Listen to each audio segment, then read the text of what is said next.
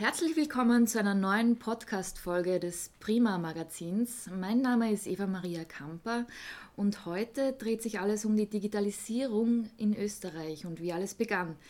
Ich befinde mich gerade im technischen Büro von Roland Gergitz, Inhaber und Gründer der Firma EDV7 in Oberwart. Ähm, bevor er seine Firma 2001 gegründet hat, war er ein aktiver Beteiligter der digitalen Entwicklung in Österreich und ich habe die Ehre, ihn heute persönlich dazu zu befragen. Äh, Herr Gergitz, ähm, wie war das damals? Wie war das mit der beginnenden Digitalisierung? Wie haben Sie das in Erinnerung? Ja, einmal ein schönes Hallo. Und ja, ich war damals noch Lehrling, durfte in Wien bei der Firma Kapsch beginnen und äh, war aktiv dabei beim Aufbau des ersten digitalen Vermittlungsamtes in Wien. Das war Nähe beim Naschmarkt, wurde dieses aufgebaut und die analoge Technologie dort ersetzt. Und das war eben der Weg, hat damit begonnen, die Möglichkeiten zu schaffen für ISDN und digitale Telefonie. Und danach kam auch später das Internet dazu und das wäre ohne diese Digitalisierung der Wählämter nicht möglich gewesen. Und ähm, welche Auswirkungen dieses Ausbaus der digitalisierten Kommunikation, ähm, welche Möglichkeiten außer Internet und E-Mail kann man sich dann darunter vorstellen? Ähm, ist natürlich für einen Laien, der eigentlich nur ein Nutzer ist, der nur E-Mail, unter Anführungszeichen nur E-Mail und Internet benutzt oder Facebook oder äh, die Telefonie über Handy.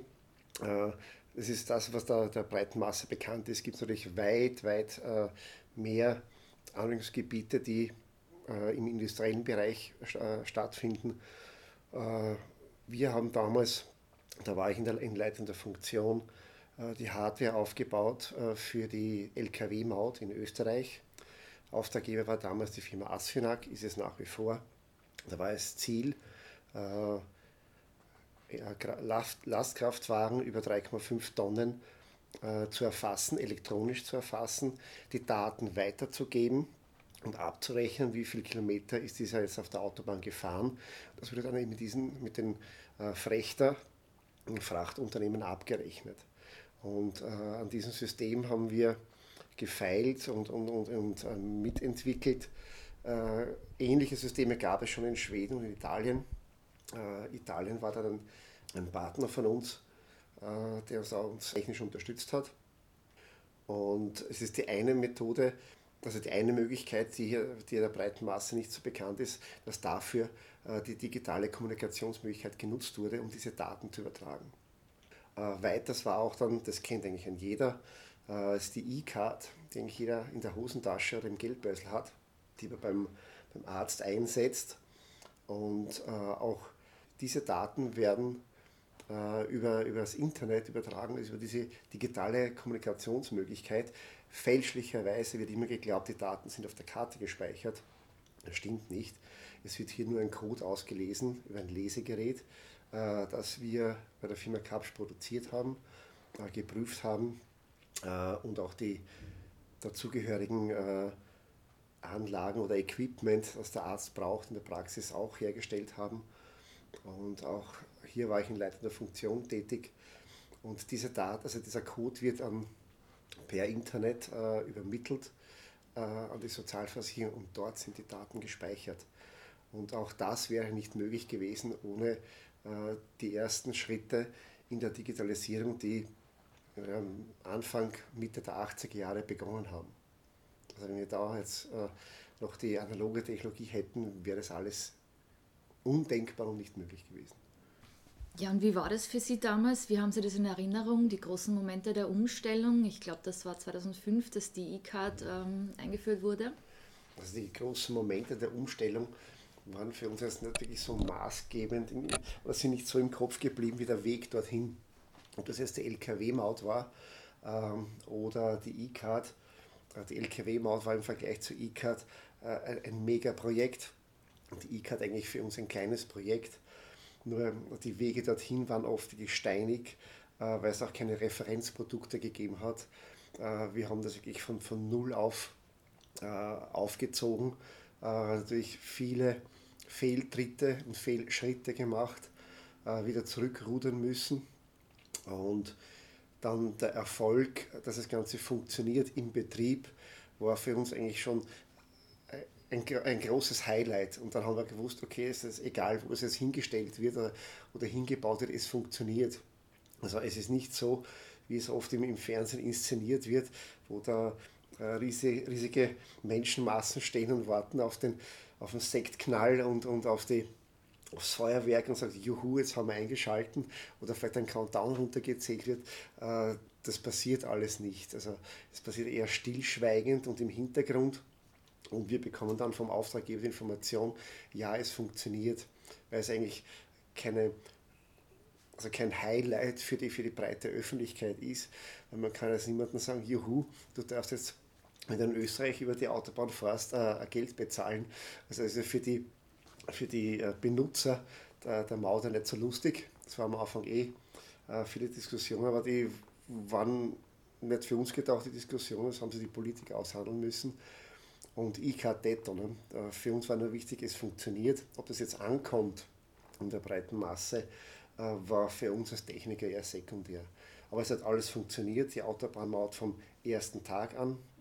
Der Auftraggeber, die ASFINAG, äh, war sehr, sehr zufrieden. Nach einem halben Jahr haben sie einen Großteil der Investition schon eingespielt gehabt mit Autobahnmauteinnahmen. Und das war dann für uns eigentlich das Highlight dass es so gut funktioniert, also das Einschalten weniger, sondern der Betrieb. Für einen Techniker ist nicht, nicht so, das Einschalten ist wichtiger, sondern läuft das Ding, wie lang läuft das Ding, wie zuverlässig ist das Ding. Genauso war es auch mit der E-Card. Da waren auch die Diskussionen, wie sicher ist das System. Äh, es wurde damals äh, auch geglaubt, und viele glauben es heute noch, dass eben die Daten auf der Karte drauf sind. Wie kann man somit auch der Bevölkerung klar machen, es kann nichts passieren, auch wenn du die Karte verlierst. Auch wenn das Lesegerät beim Arzt gestohlen wird, kann nichts passieren. Auch im Lesegerät sind die Daten nicht drinnen. Somit mussten wir das Lesegerät dementsprechend mechanisch äh, aufbereiten, das auch von der Optik her äh, hochwertig aussieht. Äh, und jeder, der das ja schon mal gesehen hat, äh, sieht, dass es so ein, ein, ein Metallklumpen ist, äh, mit, mit oben mit so einem, einem, einem Schlitz, wo man die Karte einführen kann. Und äh, soll auch sehr hochwertig wirken. Dabei ist das Ganze aber nur ein, ein Anschluss äh, an einen Computer, der beim Arzt oder in der Apotheke steht oder im Spital. Und äh, die Daten dann eben äh, an die Zentrale von der Sozialversicherung übermittelt. Und äh, die Ärzte haben eigentlich zufrieden sein müssen, nicht die breite Masse. Und es hat auch funktioniert, da wir auch die dazugehörigen Telefonanlagen produziert haben auf ISDN-Basis, wie anfangs schon, schon erwähnt. Dieses ISDN wäre nicht möglich gewesen ohne die Digitalisierung der Wählämter. Und mittlerweile ist es auch so weit, dass das ISDN zum Sterben verurteilt ist, weil das auch schon eine sehr alte Technologie ist. Die Verwaltung schreitet voran. Wie ist denn der Ausblick für die Zukunft? Wie geht es weiter mit der Digitalisierung? Gibt es schon Grenzen oder wo führt die Reise hin? Ähm, die Grenzen sind eigentlich nur im Kopf. Äh, eigentlich der Mensch äh, die, die Digitalisierung erschaffen hat. Somit kann auch nur der Mensch die, diese Grenzen äh, selbst ziehen. Wo er sie ziehen möchte oder wo er sie ziehen kann, das wird die Zukunft weisen. Dass es, es gibt ja intelligente Netze, intelligente Verbindungen, aber eines, dass der Mensch immer noch der künstliche Intelligenz voraus hat, ist die Fantasie. Und Fantasie kann man nicht programmieren äh, und Kreativität kann man auch nicht programmieren. Somit ist es dem Menschen überlassen, äh, wie weit es fortschreitet oder wie weit oder wie bedrohlich äh, das in Zukunft werden kann. Mhm. Herr Gergitz, vielen Dank fürs Gespräch. Äh, danke fürs Zuhören. Ähm, Sie lesen mehr über dieses Thema in der nächsten Prima-Ausgabe. Besuchen Sie auch unsere Website www www.prima-magazin.at. Danke fürs Zuhören, bleiben Sie gesund, bis zum nächsten Mal.